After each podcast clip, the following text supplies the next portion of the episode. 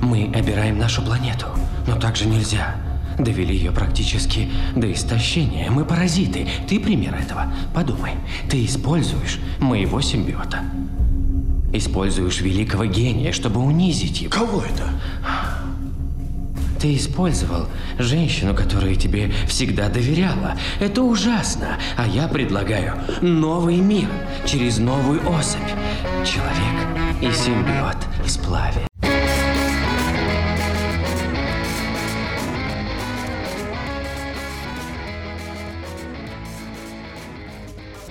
Всем привет! Это подкаст «Деньги, Джоули, драконы». Здравствуйте. Сегодня мы продолжаем наш выпуск про паразитов.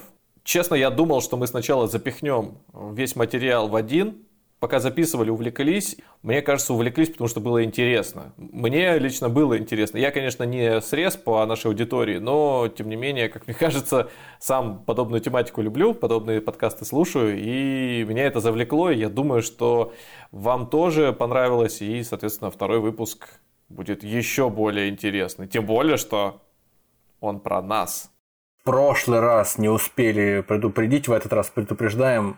Исключить только, если вы садитесь обедать, ужинать, чтобы вкусного в себе там наложили всякого много, чтобы сеять. Вот только тогда, в таком случае, начинайте слушать этот выпуск. Никак иначе. Ну да, речь пойдет как минимум про одних мелких существ, которые вылазят из других покрупнее или такого же размера, короче. Или путешествуют по ним. Люди с э, впечатлительными кишечниками, пожалуйста, перестаньте слушать этот подкаст, переключитесь на выпуск, который этому благоволит. Нейтральный какой-нибудь, про финансы. Совершенно верно. А мы продолжаем говорить о том, как удивительно справляются паразиты с нашей, и не только нашей, иммунной системой.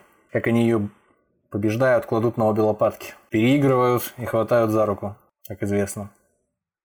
Я так понимаю, сегодня мы будем еще говорить непосредственно о паразитах, которые взаимодействуют с человеком и которые приносят пользу. Да, и про них мы тоже сегодня будем говорить.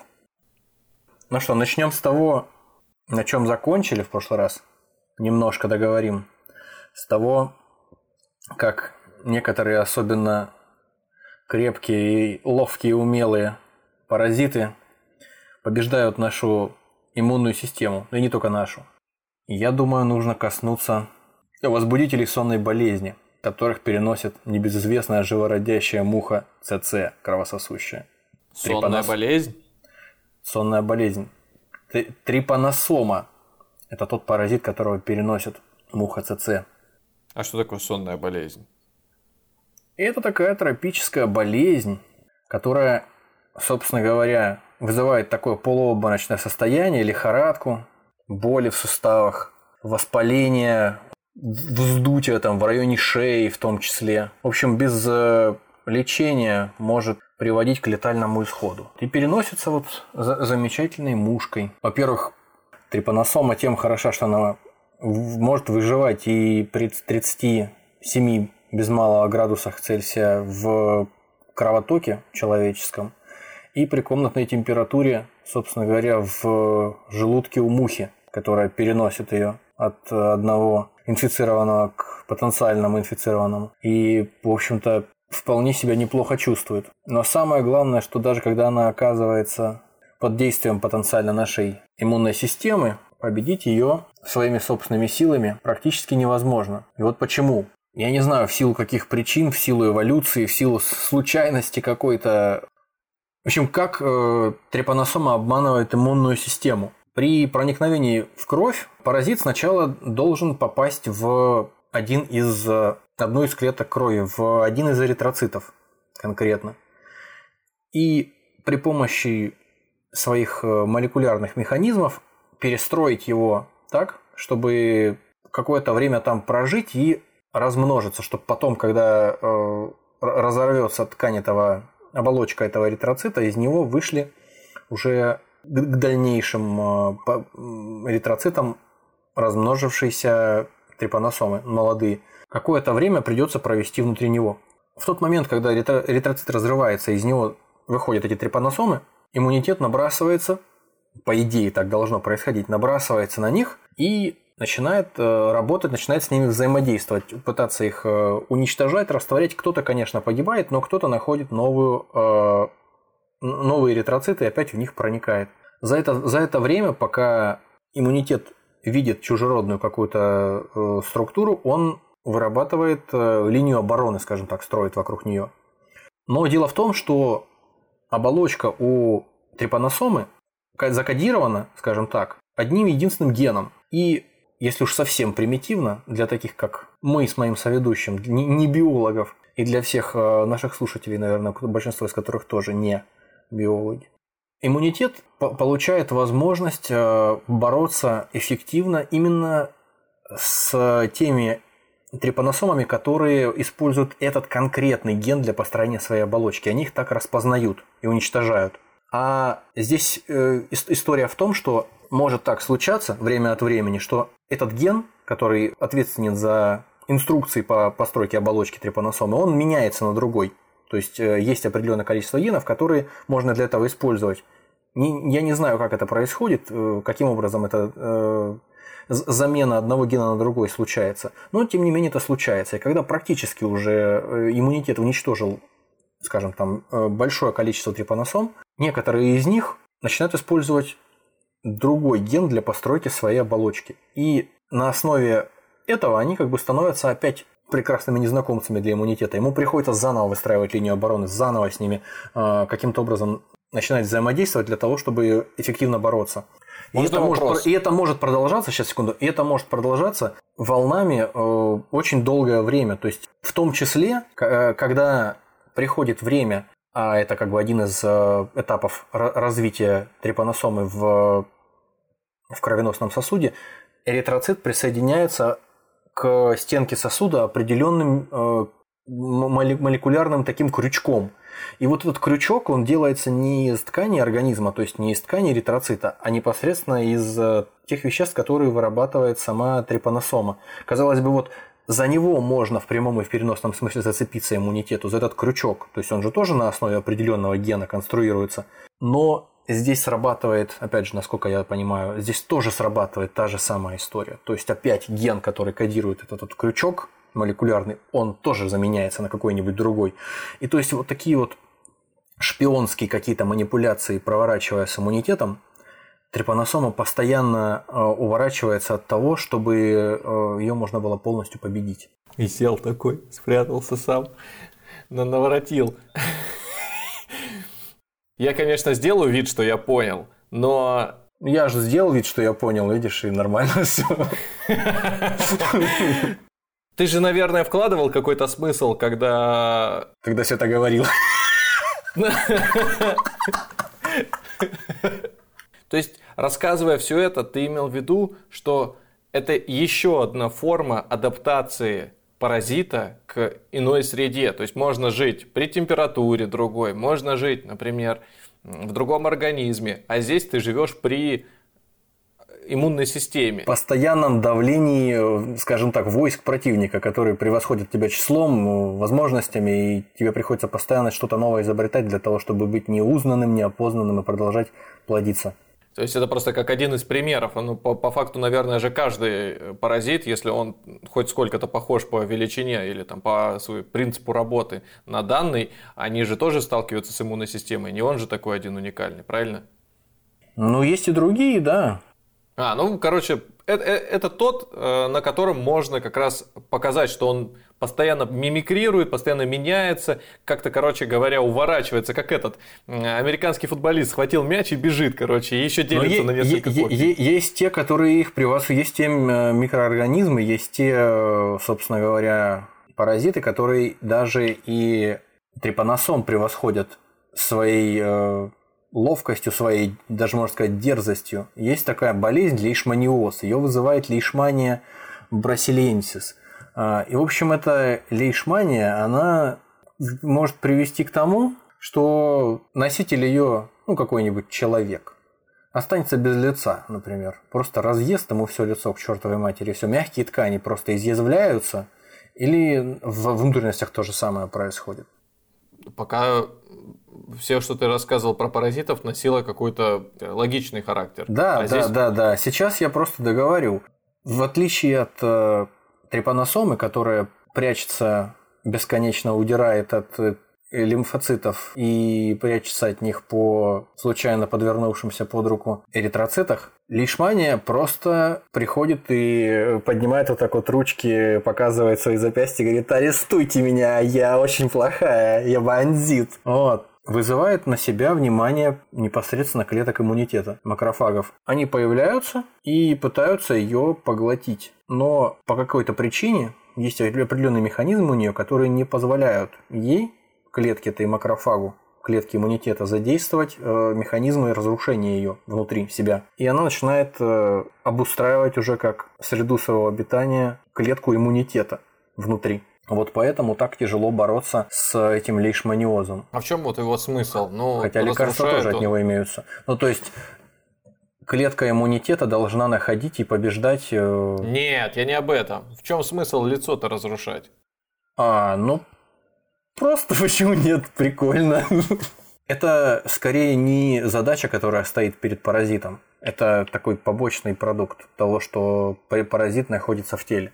Человек же не ну, умирает. Да. У него просто появляются язвы на теле. С другой стороны, не каждый же паразит дошел до какой-то степени развития, чтобы понять окончательный смысл. Он же тоже эволюционирует, как-то меняется. Это просто вот одна из Ну просто это дорожек, по которым это один из это один из э, таких э, случайных э, поворотов эволюции. Это как вот помнишь, мы с тобой как-то тоже опять в личной беседе обсуждали так называемое фишеровское убегание, по-моему, называется э, явление когда мы смотрим на павлиний хвост и представляем себе, как мог вообще этот э, павлин развиться вот так, развить этот хвост, как он вообще в дикой природе способен с таким хвостом да. выжить.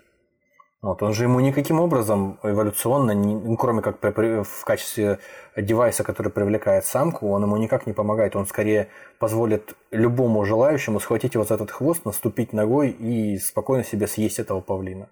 Однако вот, вот так происходит. Или вот эти вот дьявольские ветвистые рога на э, головах у оленей и у лосей тоже бывают некоторые рога просто ну абсурдно огромные. Это объясняется мне да. прям любопытно, мне прям любопытно, кого ты представил, кто наступает павлином на хвост и ешь. Почему-то великан, что ли, какой-то циклоп, что это должно Нет, ну я, я имею в виду, э, он может им даже зацепиться, грубо говоря, где-то в лесу, если он окажется, я так себе представляю, потому что, ну, такой длинный распушенный какой-то хвост, это не похоже совсем на хвост какой-нибудь там синички, предположим. Я понял, да. Как это объясняется? Тоже объясняется, насколько я знаю, так, что случайным образом у какого-то самца происходит мутация. Когда он рождается, определенная мутация происходит, которая заставляет его вырастить себе хвост чуточку больше, чем в среднем по популяции. Находятся какие-то самки, которым этот хвост нравится, ну тоже по чистой случайности, по какому-то стечению генетических этих э, факторов. После того, как э, он имеет успех у этой самки, или у определенного количества самок, то подобные самцы имеют успех, у них с большей степенью вероятности родятся самцы с подобными же хвостами. То есть это будет поддержано отбором. А может быть даже хвосты станут со временем еще больше. И это, получается, превращается в такую самоподдерживающуюся реакцию, которая приводит постепенно к тому, что э, эти части тела какие-то или эти приспособления, предназначенные изначально для какой-то полезной, может быть, э, функции, они превращаются, может быть, даже в обузу но тем не менее продолжают, э, продолжают э, существовать, несмотря на то, что в какой-то степени они даже опасны уже становятся для, для выживания. Ну, то есть, грубо говоря, олень там может где-то в густом лесу зацепиться этими рогами, и его кто-нибудь опять же скушает. Застрял олень между двух берез. Да. Степ олень я застрял. Давайте вернемся к нашим паразитам. Вернемся к паразитам, да. А можно каламбурчик поразительные паразиты сказать? Конечно, Спасибо. конечно, обязательно. Все, можно ехать дальше.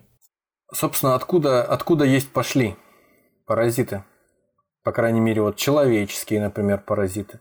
Есть э, такие предпол... такая гипотеза, точнее парочка гипотез, первая из которых сводится к тому, что человеческие паразиты перешли к человеку с тех пор, когда человек э, стал одомашливать э, животных.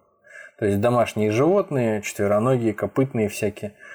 Вот, они обладали определенным набором своих паразитов, которые в силу совместного проживания перешли к человеку, мутировали, там, изменились, приспособились к человеку. Вроде как вот оспа перешла к человеку от верблюдов, например, а, изначально. А с другой стороны, есть другая теория, на которую я тоже слышал, насчет того, что э, генетические паразиты человека, черви, которые живут в кишечнике у человека, очень похожи э, по происхождению, по своему вроде как с теми паразитами, которые живут в внутренностях у хищников африканских, у льва и у гиены. Теория идет дальше. Предки человека, древние гоминиды, когда вышли из э, леса в саванну, стали на две ноги, стали жить группами, пере, переходить на смешанное питание с практически исключительно растительного, они стали вести образ жизни падальщиков. Когда кто-то из крупных хищников убивает животное, он, как правило, все его съесть не может, ну и закапывает тоже лень, просто бросает недоеденное, а наши предки подходят, начинают его обколупывать всякими там орудиями труда, обдирать это мясо, съедают его и вместе с этим мясом к ним в желудочно-кишечный тракт попадают паразиты, которые там, каким-то образом из ротовой полости этих хищников попали на мясо. Вот, и постепенно, постепенно они научились жить и у нас, внутри нас. Так что как-то вот так, возможно, дело обстояло. После такой истории, конечно, из одной бутылки все меньше хочется пить. Мне никогда не хотелось пить из одной бутылки, открыть тебе секрет ни с кем. Особенно вот, с собаками, ну, да? Особенно, особенно с собаками. Вот сейчас вот котик у меня попьет из бутылочки, и потом я попью. Ну что же, у меня ну, чистенький. Собаками, с собаками вроде как наоборот все хорошо. Вроде как даже слюна дезинфицирующая какая-то я это слышу с самого детства. А вот кошки Конечно. как раз-таки после того, как э, полижут свои всякие деликатные места, мы знаем теперь, что как раз из этих деликатных мест наружу светлый лик свой показывает таксоплазмодий. Но после кошек, конечно, целоваться с ними не, не рекомендуется никому. А так хочется с котами целоваться, правда? Какая отвратительная история. Мясо, виски, льда побольше.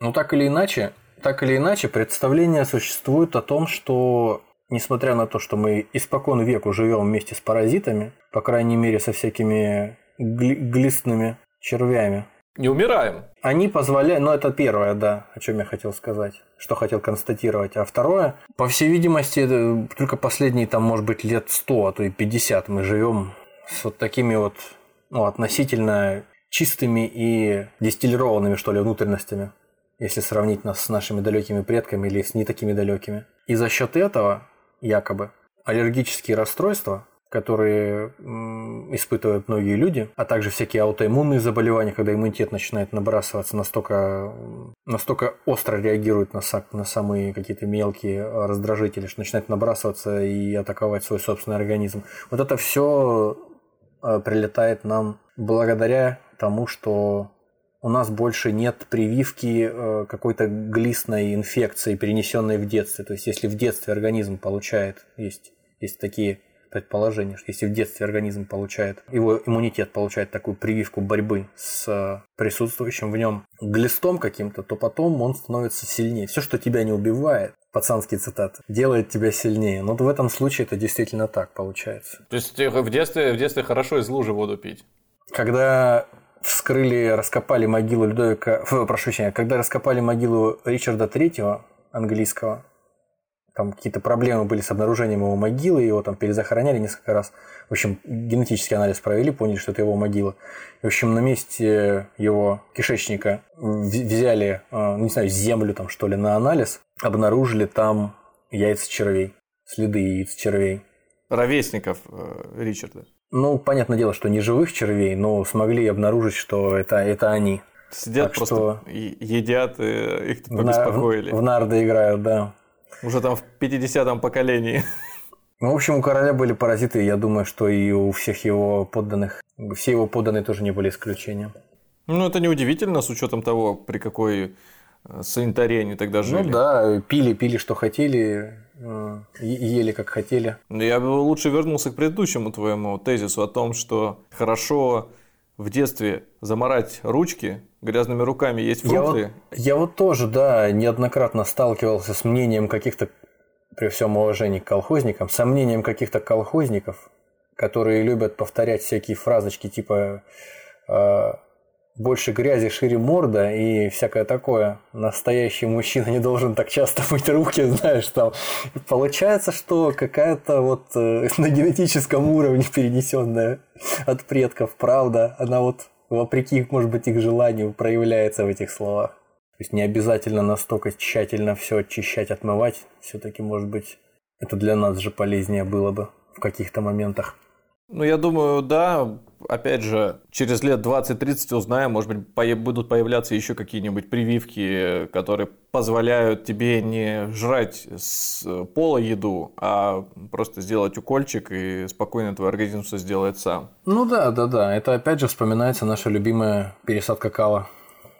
Да что ж ты Киш. так хочешь его все пересадить кому-нибудь? Да я не я, хочу я, никого я, ничего уже... Да ты уже, наверное, хочу... каталоге сидишь, выбираешь. Я не хочу ничего пересадить, я просто к тому, что мне кажется, как-то эти вещи связаны между собой. Как э, икеевский каталог, так и здесь тоже для этого сезона подходит. От такого чувака, от другого. Да, да, да, да, да. С родословной. Да. Олимпиадники. Обязательно. Медалисты. Ну, возвращаясь к разговору об э, аллергических реакциях, которые посещают нас при отсутствии должного иммунитета к паразитическим червям, проводились опыты, когда в лаборатории выводили так называемую аксиничную культуру, то есть аксиническая мышь или мыши. То есть э, мышь, которая была лишена всяческих э, паразитов, то есть ее фактически тоже дистиллированный такой вырастили в какой-то замкнутой среде.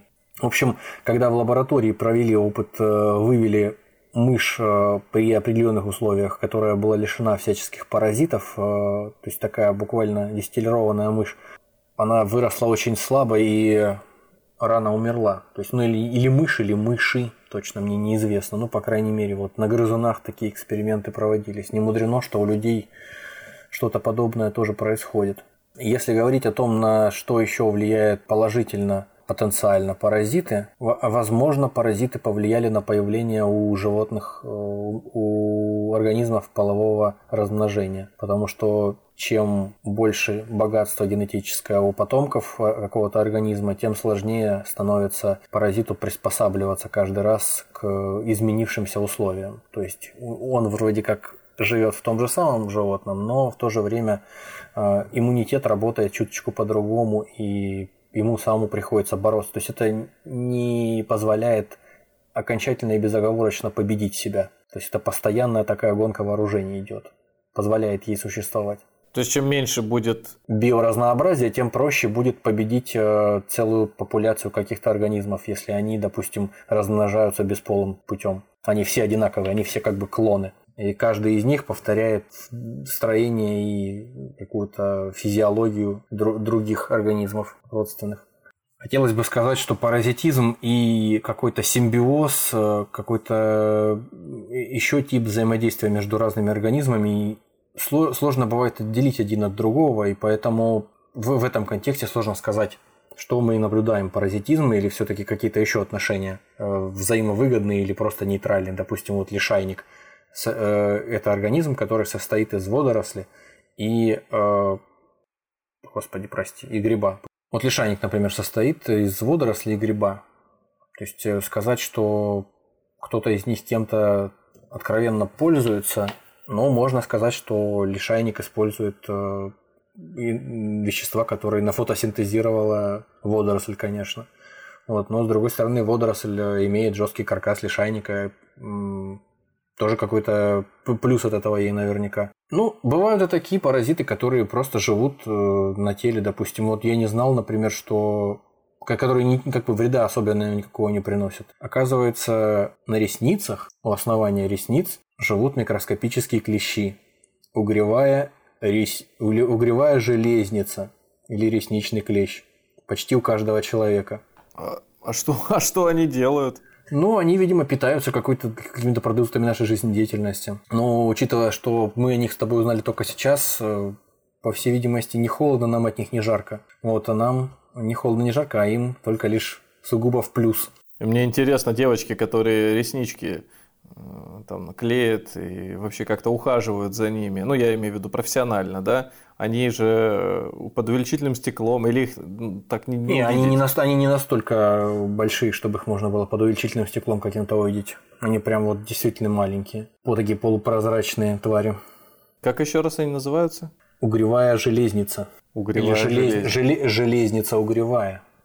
Надеюсь, наши слушатели, так же, как и я, сейчас параллельно слушая нас, гуглят и смотрят, как они... О боже, не смотрите, как она выглядит. За что? Вообще, ё-моё.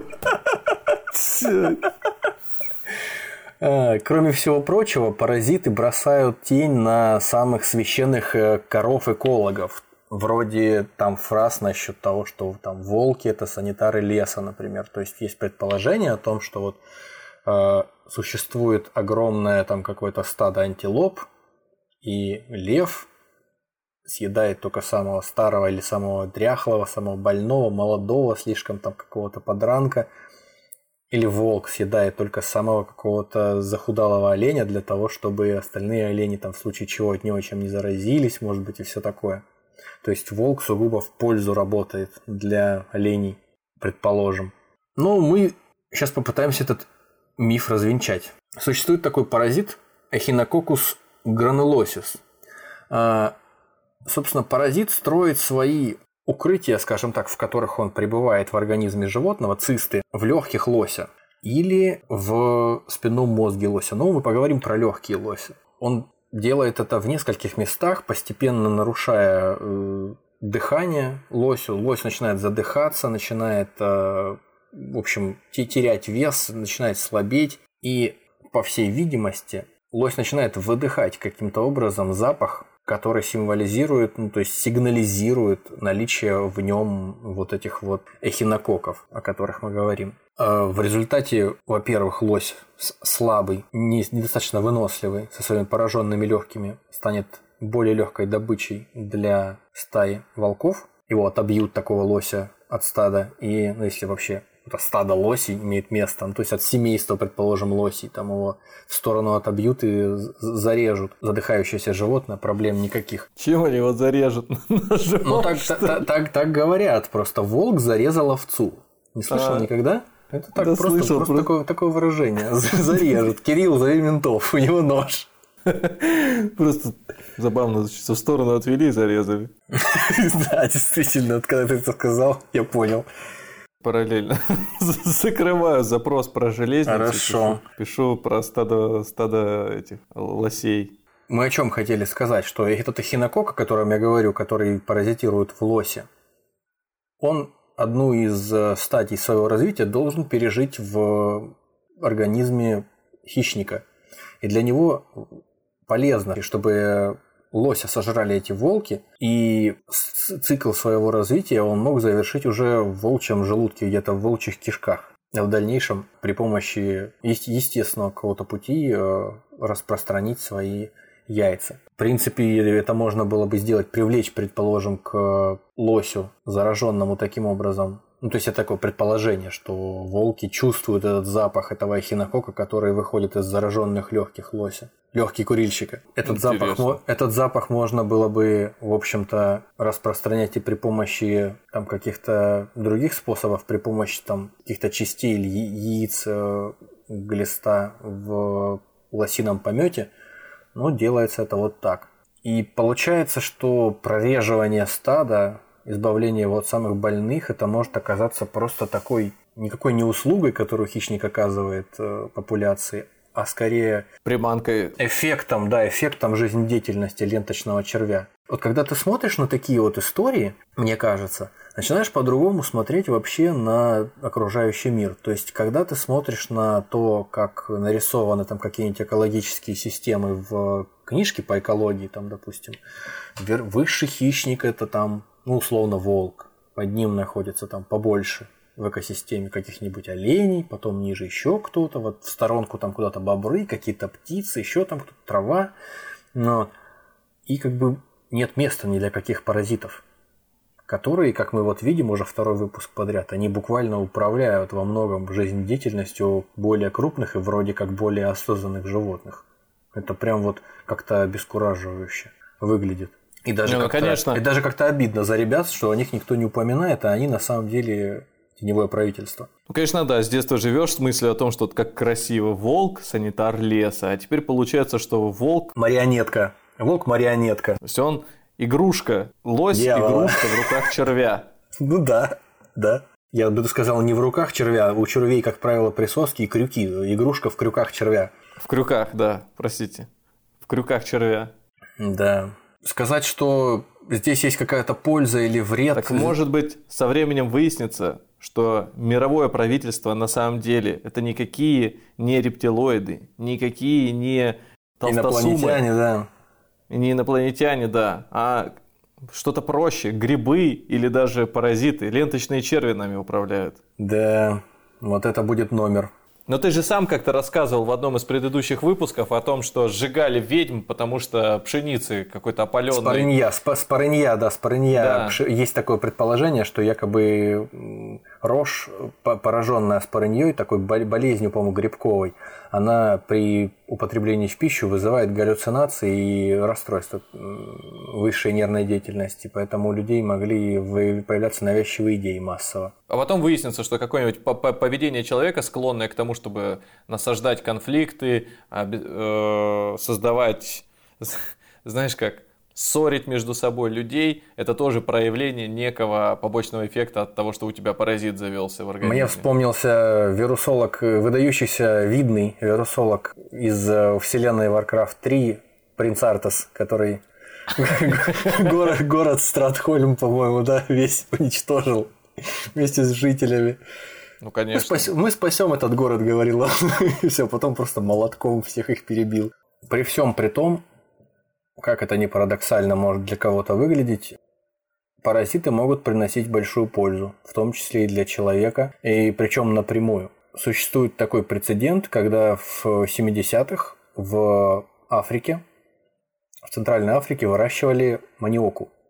Это такие клубни, углеводами богатые сахарами, которые, в общем, картошку заменяют, наверное, можно так сказать, населению тех местностей порядка несколько сотен миллионов э, населения, по крайней мере, вот в 70-х, зависело от этой маниоки.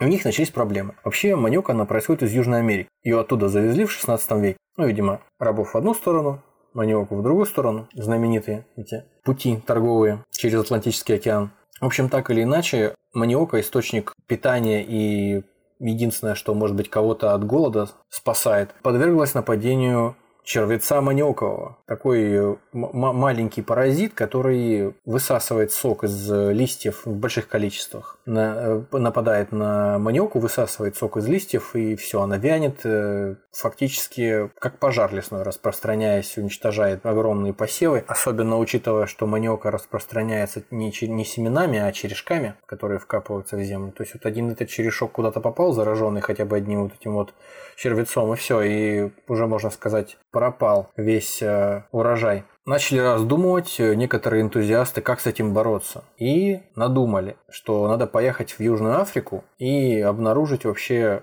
кто живет у них на маниоке. А на маниоке у них живут сходные червецы, тоже родственники. Только проблем с ними никто не знает, по крайней мере об этом никогда слышно не было.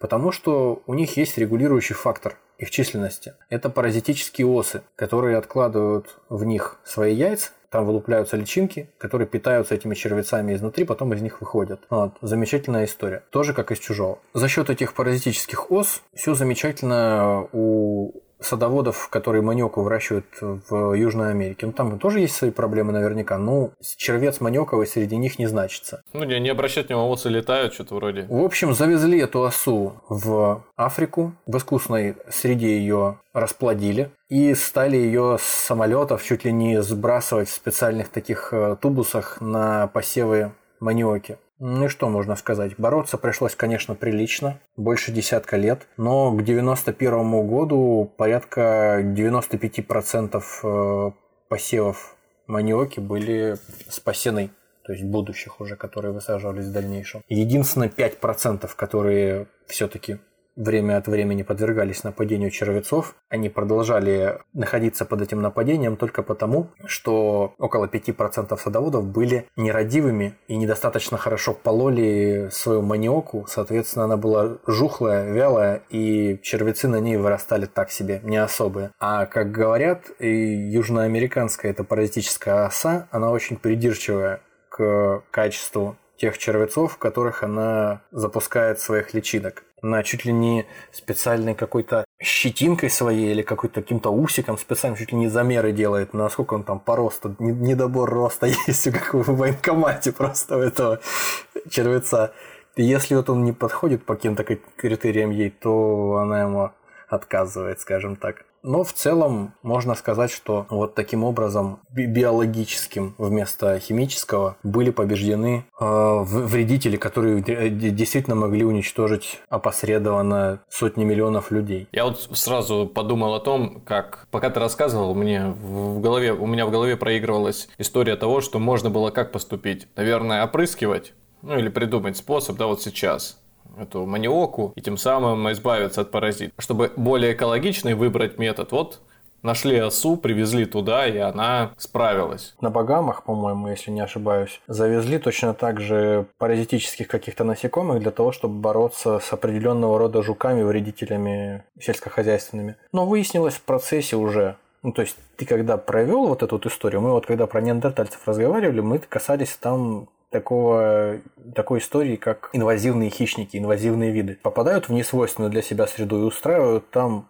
трэш. Точно так же вышло и здесь. Паразитическая оса, как выяснилось, э, смогла откладывать свои личинки не только в направлении вот этой вот целевой какой-то твари, которую она была призвана уничтожить, но и все остальные насекомые тоже стали страдать, в особенности те, чьими личинками питались там тропические птицы в большом количестве. Получается, вся экосистема получила удар под дых за счет того, что недостаточно продуманным способом использовали вот этих вот паразитов, в то время как в предыдущем нашем примере все было как раз наоборот. Вот эти вот самые вредители, червецы маниоковые, они были непосредственно вредителями только маниоки, то есть они как я понимаю, ничем больше не питались. Точно так же, как и паразитические осы которые паразитировали конкретно на этих червецах. Я не думаю, что это прям вот была такая задача найти вот такой подбор животных сделать, чтобы не избежать всех возможных. Просто чертовски повезло, насколько я понимаю, в тот раз. А вот конкретно на багамах уже нет, уже не вышло. И главное, процесс необратимый. То есть бегать, собирать этих ос, травить их чем-то, это тоже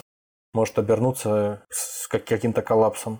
Саму маниоку я, может, прослушал. Саму маниоку нельзя вырастить без этого паразита? Ну, в смысле нельзя вырастить? Ну, Там просто, просто как? Взять... Она в 16 веке была завезена.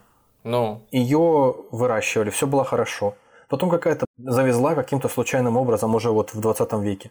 В 70-е. Случайным образом на ботинках, не знаю, там на своих привезла. Немножко этих чертей. И они тут же вот в моменте стали плодиться, потому что у них нет естественных врагов. Ну или они не настолько эффективны против Ну, имеется в виду, что если просто взять вот два года маниоку не выращивать, а потом чистый стебель взять, корень и начать засаживать, она все равно появится? Я думаю, что, я думаю, что маниока не только растет на полях, она, я думаю, растет где-то и в лесах. И даже если ничтожное количество этих вот вредителей где-то сохранится в лесу, которые будут э, цикл свой, э, своего развития Понятно. проводить вокруг этого вот маленького какого-то куста, ну, я понял, понял, понял. Дальше можешь не рассказывать. Через два года они вернутся назад, и все будет возвращаться на круги своя. Тут такая история.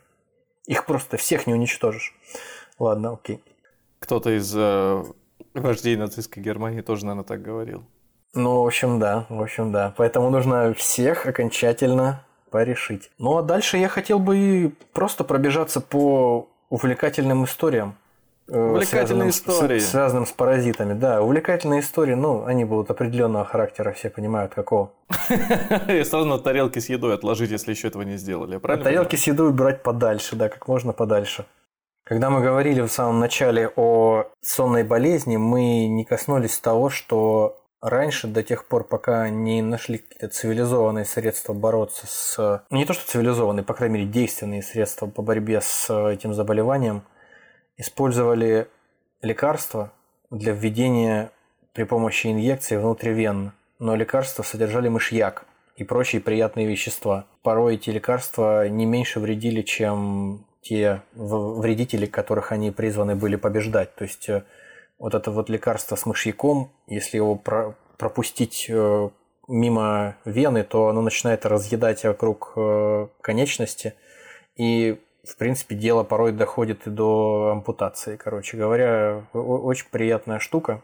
Попробуем пробежаться по насекомым. Я так люблю членистоногих, как известно. Питаю к ним пламенную страсть. Это только мне известно.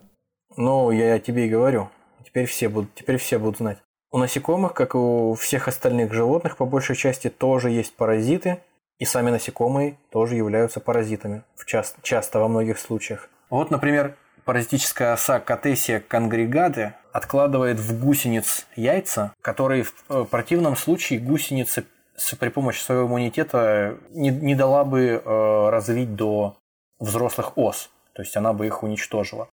Но дело в том, что у осы существует некий механизм, который позволяет ей буквально чуть ли не в какой-то генетической лаборатории внутри своего тела разрабатывать вирус своего рода, который в форме жидкости обволакивает яйца осы и защищает их при попадании внутрь гусеницы от э, иммунитета насекомого. То есть фактически эта паразитическая оса разработала свой вариант э, синдрома приобретенного иммунодефицита какого-то. То есть она уничтожает иммунитет гусеницы, и гусеница спокойно живет себе, продолжает существовать, продолжает накапливать питательные вещества, а личинки живут там, пока они не повзрослеют и не разорвут в клочья эту гусеницу наконец-то и не выйдут из нее. Гусеница, то есть до бабочки не успеет развиться за это время? Нет, нет, нет, она успеет просто хорошо накушаться. Но она, как бы, знаешь, она будет кушать, но, но худеть не будет. Вернее, толстеть, прошу прощения, да. Здесь же про насекомых есть хороший пример в книжке «Эгоистичный ген» у Ричарда Докинза, опять же, тоже. Есть такой мучной хрущак, он же мучной червь. Это вот которого в последнее время пытаются применять в качестве заменителя белковой пищи в веганской диете. Но пока только для животных, по большей части. Вроде как в неких э, веганских заведениях из него даже и тефтельки какие-то делать уже начали. В общем, он легко выращивается, довольно приятный, напоминающий орех грецкий вкус у него. Ну, это как говорят люди, сам не пробовал. Прежде чем стать взрослым жуком, личинки этого хрущака, я надеюсь, я правильно произношу, они производят э, для сохранения своего личиночного состояния, здесь немножко рифмуется история, наверное, с нашим выпуском про неотению, они синтезируют такой гормон специальный, ювенильный гормон. И в определенный момент, когда приходит время, червяк перестает его синтезировать и окукливается, превращается в жука, когда приходит для него время. Это не всем по душе. Есть такой паразитический одноклеточный организм, ноозема, по-моему, он называется, который атакует на ранних стадиях развития личинку хрущака и начинает производить свой аналог ювенильного гормона. То есть большое количество этих организмов одноклеточных, они внутри этой личинки начинают плодить этот ювенильный гормон, поддерживая ее, не давая ей взрослеть, потому что им выгодно, чтобы личинка оставалась личинкой. Точно так же, как вот э, личинка массы паразитической выше. Было выгодно, чтобы лич... Э, гусеница продолжала спокойно себе питаться и кормить их. Личинка продолжает расти, она вдвое превосходит нормальное животное, нормальное насекомое по весу, причем даже уже взрослое, но при этом так и не превращается в жука оставаясь инкубатором и питательной средой фактически для этого паразита. Но мы не будем далеко уходить от э, паразитических ос, потому что это лучшее, наверное, вообще одно из лучших, что есть э, в наших разговорах про паразитов. Я сейчас что-то на секундочку начал фантазировать в голове и подумал, что может же появиться паразит, или может быть он есть, который, подселяясь в организм человека, я же все на благо э, людей, все хочу, э, а не каких-то там ос или жуков. Подселяясь в организм человека, он будет блокировать его взросление и тем самым оставлять его вот в том возрасте, которым еще человек, что называется, способен к высокому метаболизму. То есть вот этот вот до 27 лет. Вот если тебя поразил этот вирус, вечная молодость тебе. Раз Мне напоминает истории о гимнастках, которые занимаются художественной гимнастикой или спортивной, которым якобы из-под полы беспринципные тренеры подсовывают тоже некоторые препараты, которые позволяют их э, связкам и хрящам оставаться гибкими дольше обычного, то есть задерживают их половое созревание каким-то образом. Кошмар. Правда или нет? Хотите верьте, хотите нет, не знаю. Это, по-моему, история из той же серии, что солдатам в армии бром дают. Вот. Ну, а мы возвращаемся к паразитическим осам.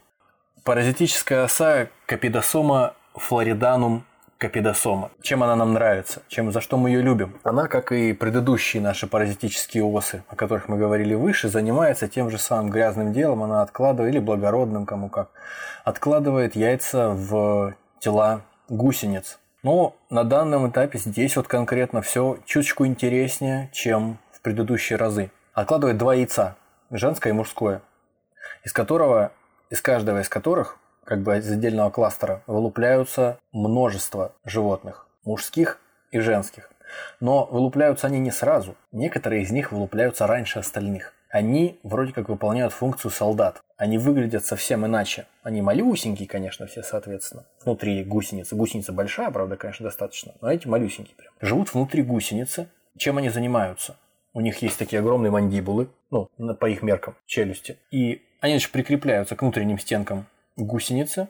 Естественно, все это происходит, не нарушая целостности ее внутренних органов. Пусть себе живет, дорогая, спокойно. Здравствует, пока все остальные там спят, развиваются, употребляют ее в пищу потихоньку. Значит, если вдруг попадают отпрыски других ос в эту осу, э, вернее, в эту гусеницу, то вот эти вот солдафоны, которые первыми вылупились, они их просто уничтожают моментально.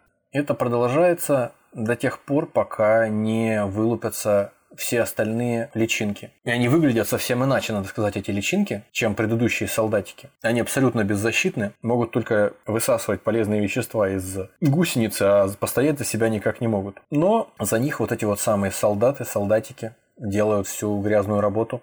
Интересно, а что с ними потом происходит, когда первые вырастают?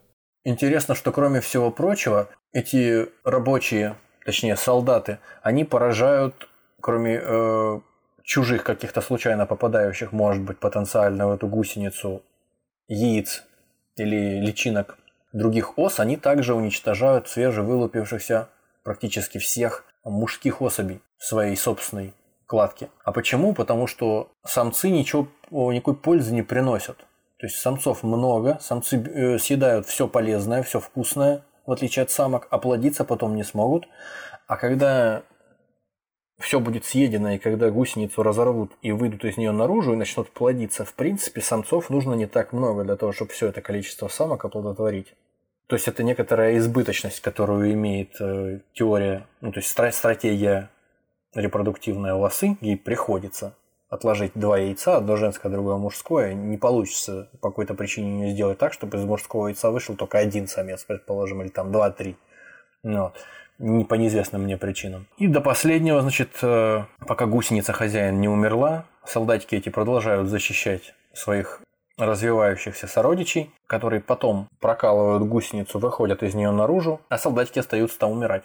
Угу. Потому что они не имеют э, приспособлений для того, чтобы проколоть, продырявить эту шкуру и вылезти из нее наружу. Часть команды, часть команды, часть корабля. Да, да, да, да, да. А некоторые виды ос поражают бабоч... Э, гусеницу бабочки-капустницы, которая не только служит питательной базой, едой для личинок, но когда они выходят и окукливаются, она сама плетет кокон для них, заматывает их там в какой-то листик и продолжает полудохлое их защищать от всяких там насекомых, которые пытаются на них напасть. И уж потом, когда все у них закончится хорошо, когда они выйдут из своих коконов, эти осы, уже готовые, вот тогда она спокойно сможет умирать. Команды умирать не было, что называется, до последнего. У растений тоже есть паразиты, как ни странно. И довольно разнообразные, и довольно интересные. Э, цветы могут буквально в зомби превращаться под действием этих паразитов. Наше любимое сегодня слово «зомби». Да и не только сегодня, но и вообще на протяжении наших разговоров о паразитах, я так думаю. Вид грибка со сложно произносимым названием Пучиния мнойка обитает внутри растений горчицы, которая растет в горах Колорадо. Этот грибок пронизывает стебель горчицы и впитывает питательные вещества, которые, собственно, синтезируют само растение. Но грибку нужно для продолжения рода вступить в половую связь с другой пучинией, с другим грибком на другом растении Что ему делать? Растение, как мы уже говорили в прошлом нашем выпуске, под действием этого паразита, как многие паразиты делают, оно само перестает размножаться. То есть цветки на нем не появляются. Но зато грибок за счет э, способности управлять обменом веществ, метаболизмом растения, он вместо того, чтобы дать ему зацвести, он заставляет, вынуждает его превратить пучки листьев своих в ярко-желтую имитацию самого цветка. А в качестве пыльцы в центре этого цветка непосредственно споры гриба. Причем они пахнут приятно для опылителей, которые прилетают вроде как в надежде покушать там, измазавшись в этом они думают, что в пыльце, а на самом деле ничего не, думают. Наверное, должны были бы в пыльце измазаться, на самом деле в... Ты сейчас как э, ты сейчас как, как какой-нибудь ротный командир говоришь. Ничего не думать не должны. Пришли, задание выполнили. Думать для них, думать для них, за них другие будут, да. В общем, эти пчелы прилетают, а, которые опыляют э, горчицу, прилетают, э, едят какую-то липкую сладкую дрянь, которую вырабатывает горчица вместо цветочного нектара. А, опять же, по приказу грибка. После чего... А, ну да, надо, надо сказать, из чего состоит эта сладкая дрянь. Там мало того, что какая-то углеводная, сахарная, вкусная штука, там еще сперма грибка.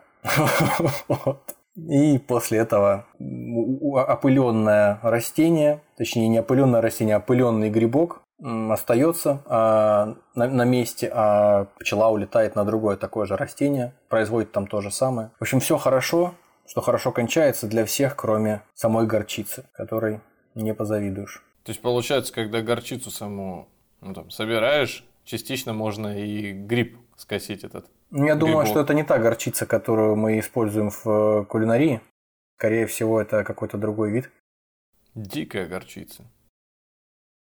Ну, раз уж пошли по всяким перечислениям разнообразных лютых штук, связанных с паразитами, то существуют еще небольшие мокрицы, которые называются синематоа экзигуа, как-то так. Мокрица, пожирающая язык. 3-4 см длиной. Они паразитируют на розовых луцианах таких рыбах, у которых они, попав в рот через жабру, присасываются к языку, выпивают из него кровь, язык отваливается, обескровленный в конце концов, отмирает, а его место, и они заним... становятся... а его место занимает макарица, да.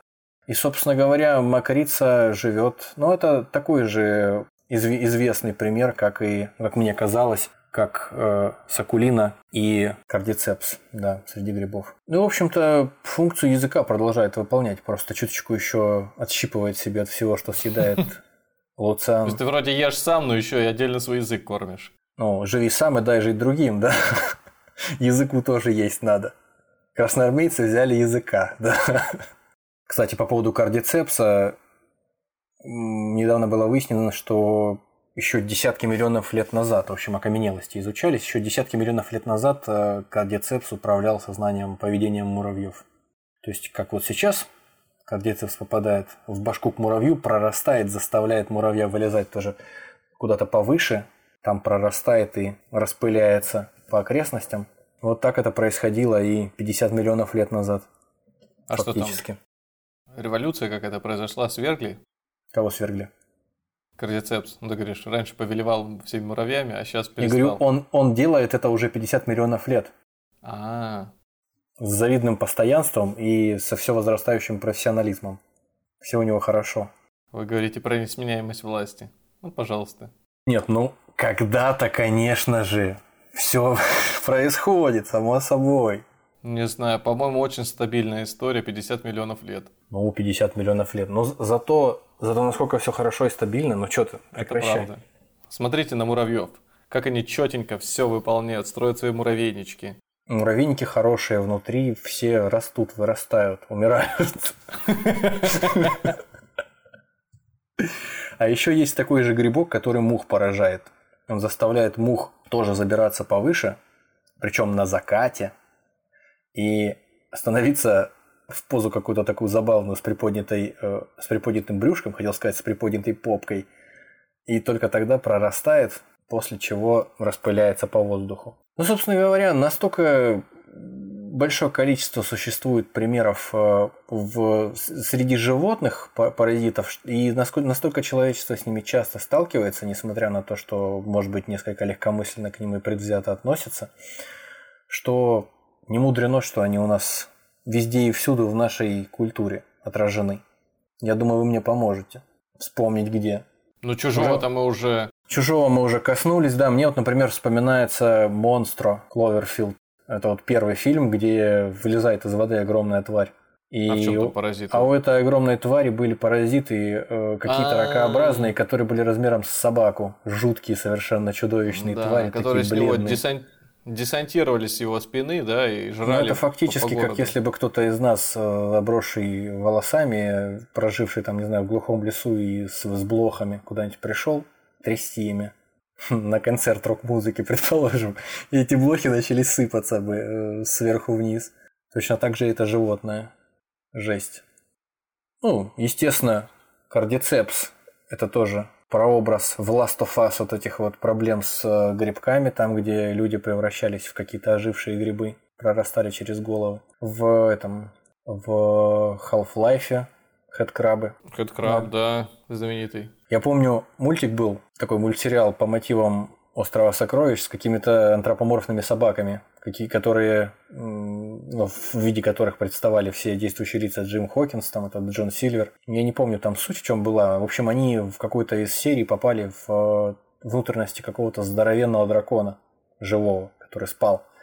Вот, и там внутри у него черт что творилось, какие-то летучие мыши у него там жили, еще какие-то чудовищные твари всякие разные. Ну, то есть, э, такое впечатление, как будто бы ну, вот когда смотришь, когда тебе там, не знаю, лет 10, кажется, о, вот это да, вот это выдумка. А на самом деле, а что там выдумывать особо? Фактически у любого, у каждого первого животного подобная история творится. То если представить себе каких-то динозавров, травоядных, здоровенных, этих диплодоков, всяких брахиозавров, которые там по 100 тонн весили, э, учитывая, что у крокодилов, там у птиц есть паразиты, то они ближайшие родственники динозавров, соответственно, и у тех были паразиты, скорее всего, тоже представить себе страшно, какого они были размера, учитывая Э, возможности, которые перед ними разворачивались. И вообще какая там была экосистема паразитическая. Там же могло столько всякого жить в этом 100-тонном монстре. Не, ну я не думаю, что прям до такого доходило, что там в нем как э, в лайнере. Но если в человеке живут 15-метровые там какие-нибудь или больше э, ленточные черви, то ну, прикинь, сколько можно поселить этих чудовищных э, червей. А еще прикольнее при, при представление, вот у меня сейчас возникло такое предположение, что вот мы сейчас разговаривали мы же в этом выпуске разговаривали, да, про волков и лосей. Да. Вот про волков и лосей мы разговаривали, про то, что лося, значит, э, подкашивает здоровье паразит для того, чтобы попасть в волка, волку и всем окружающим экологам кажется, что волки санитары леса на самом деле. Вот 100-тонную такую тварь, казалось бы, вот как ее завалить, у нее же нет естественных противников никаких. Вот какой-нибудь несчастный тиранозавр, допустим, смотрит на нее, облизывается. Вполне возможно, что там тоже какие-нибудь могли быть троянские кони, какие-нибудь червяки, работавшие в одной связке с тиранозавром, которые могли, как вот э, лося, под, под э, ослабить, пробраться в голову, допустим, там к этому брахиозавру. И все. И динозавр хищный мог ему просто спасибо только за это сказать, а сам в ответ получить какие-нибудь э, яйца паразита для того, чтобы в дальнейшем их перенести. Я сомневаюсь, что это не могло происходить точно в том же виде и 60 миллионов, 70 миллионов лет назад. Кстати, классический пример из массовой культуры, еще помимо червей из Футурамы, еще и были мозговые слизни из той же Футурамы. Во, которые во, точно, да. На головы крепили, ну и со всеми вытекающими. Но они особо не прятались. Вообще, кстати, в сказках и мультфильмах очень часто создавались такие персонажи, которые несовместимые между собой, но при этом работали заодно. Ну, я там, условно говорю, мышка и кошка какие-нибудь, да, могли быть друзьями, а не заклятыми врагами, как Том и Джерри. И это как-то вообще позиционировалось как само собой разумеющееся, что вот, мол, ну или как, не знаю, такое, два антипода, которые вот вместе достигали одной и той же цели. Какой-нибудь, там, не знаю, огромный э, лев, и у него мышонок на плече сидит, и помогающий ему какие-то мелкие вещи делать, как вот сказка, где со слону, по-моему, иголка, да, в ногу попала, и только вот мышонок как раз единственный, кто смог ему помочь, там, в некотором смысле а, такая слушай, иллюстрация. Рик и Морти, первый же сезон, там, тело мертвого бомжа, где там всякие Вирусы всякие жили, представленные как э, какие-то чудовища тоже, там вот гепатиты ну, эти все разные. Да, да, да, да, да. Нечто тоже. А еще, Блин. если помнишь, факультет. Такой был фильм второсортный. Факультет где... крутили настолько часто у меня по телевизору, что я не знаю, как там у остальных у меня в городке, поэтому и там на кассете он был ни у одного моего друга, поэтому я с ним хорошо знаком. Да, да, да. Ну, не помнить его тоже нельзя в этом контексте. Ну и, собственно, из последнего корейский фильм «Паразиты». Ну, здесь уже, да, прямым образом. Здесь уже, да, напрямую буквально. Ну, в этом в франшизе Мертвый космос, Death Space. Там же тоже фактически паразиты, получается, которые вселяются в тела мертвых людей и заставляют их э, двигаться. Я думаю, что вариантов, когда фильмы или игры или любые другие художественные произведения относят нас к идее паразитов, когда одно существо как-то сживается или порабощает другое, предостаточно. Поэтому, если вы что-то помните такое интересное, и мы об этом забыли упомянуть, можете в комментариях написать, поделиться просто своей находкой, своим мнением. А так, по большому счету, я думаю, что мы перечислили достаточно много вариантов. Да и, в принципе, ознакомились с такой интересной жизнью, как паразиты, и неоднозначно действительно высказываться о них только как о нечто плохом, тем более, что они нам и по сути, жизнь, под... жизнь подарили. Ну, фактически можно и нас и самих в определенном смысле паразитами считать тоже. Потому что когда ребенок э, появляется, когда происходит зачатие, материнская, материнский иммунитет тоже ведь начинает бороться с каким-то образом с э, зародышем. Но постепенно, э, если все идет хорошо, то зародыш устраивается поудобнее и 9 месяцев полет нормальный. Все потому, что материнская, материнский биологический материал смешивается с отцовским. То есть это не вполне родное нечто. И в конце концов в процессе своего развития зародыш, он же некоторым образом берет на себя управление. То есть он там поднимает уровень сахара в крови у матери, как у, я слышал так, как у, у диабетиков. В некоторые времена бывает и так. Потом количество потребляемых им питательных веществ тоже невозможно регулировать, невозможно регулировать, сколько крови, э, вернее, сколько кислорода в, крови э, поступает к, к нему через плаценту. То есть такое впечатление, если уж совсем фантазировать, можно сказать, что мужчины это паразиты, которые откладывают своих личинок у женщин в дальнейшем, чтобы, чтобы продолжить свое существование, да. Красивая история, конечно. Ну что, если добрались до этого несуразного момента, то спасибо вам большое. Я думаю, что у вас тоже, как и у нас, у меня лично, у Никиты это понятно, он материал готовил, у меня появилось много идей вообще, как интерпретировать отдельных существ, может быть, отдельных даже знакомых, да и вообще как-то выстроить картинку животного мира по-другому. Ну, то есть, фактически, то, что было уже сказано неоднократно до этого, хочу сказать и напоследок, что по всей видимости, все э, наши представления какие-то обывательские о том, что паразиты это только что-то такое на границе, на краю э, всего известного нам и что-то незначительное, а на самом деле важную, важнейшую роль в жизни всей экосистемы играют только позвоночные, немножко птицы. Нет, это все немножко не так. Скорее, совсем не так. И порой кукловоды как раз самые главные таятся где-то где в кишечнике у кого-то. Ну что, на сегодня получается все. Как обычно, мы в конце некий дисклеймер выкладываем. Если у вас есть какие-то пожелания, может быть, о темах, которых стоит, о которых стоит рассказать, которые стоит затронуть, можете написать нам в одной из э, удобных для вас соцсетей, площадок предостаточно. А на сегодня все. Спасибо и пока. Всего вам доброго.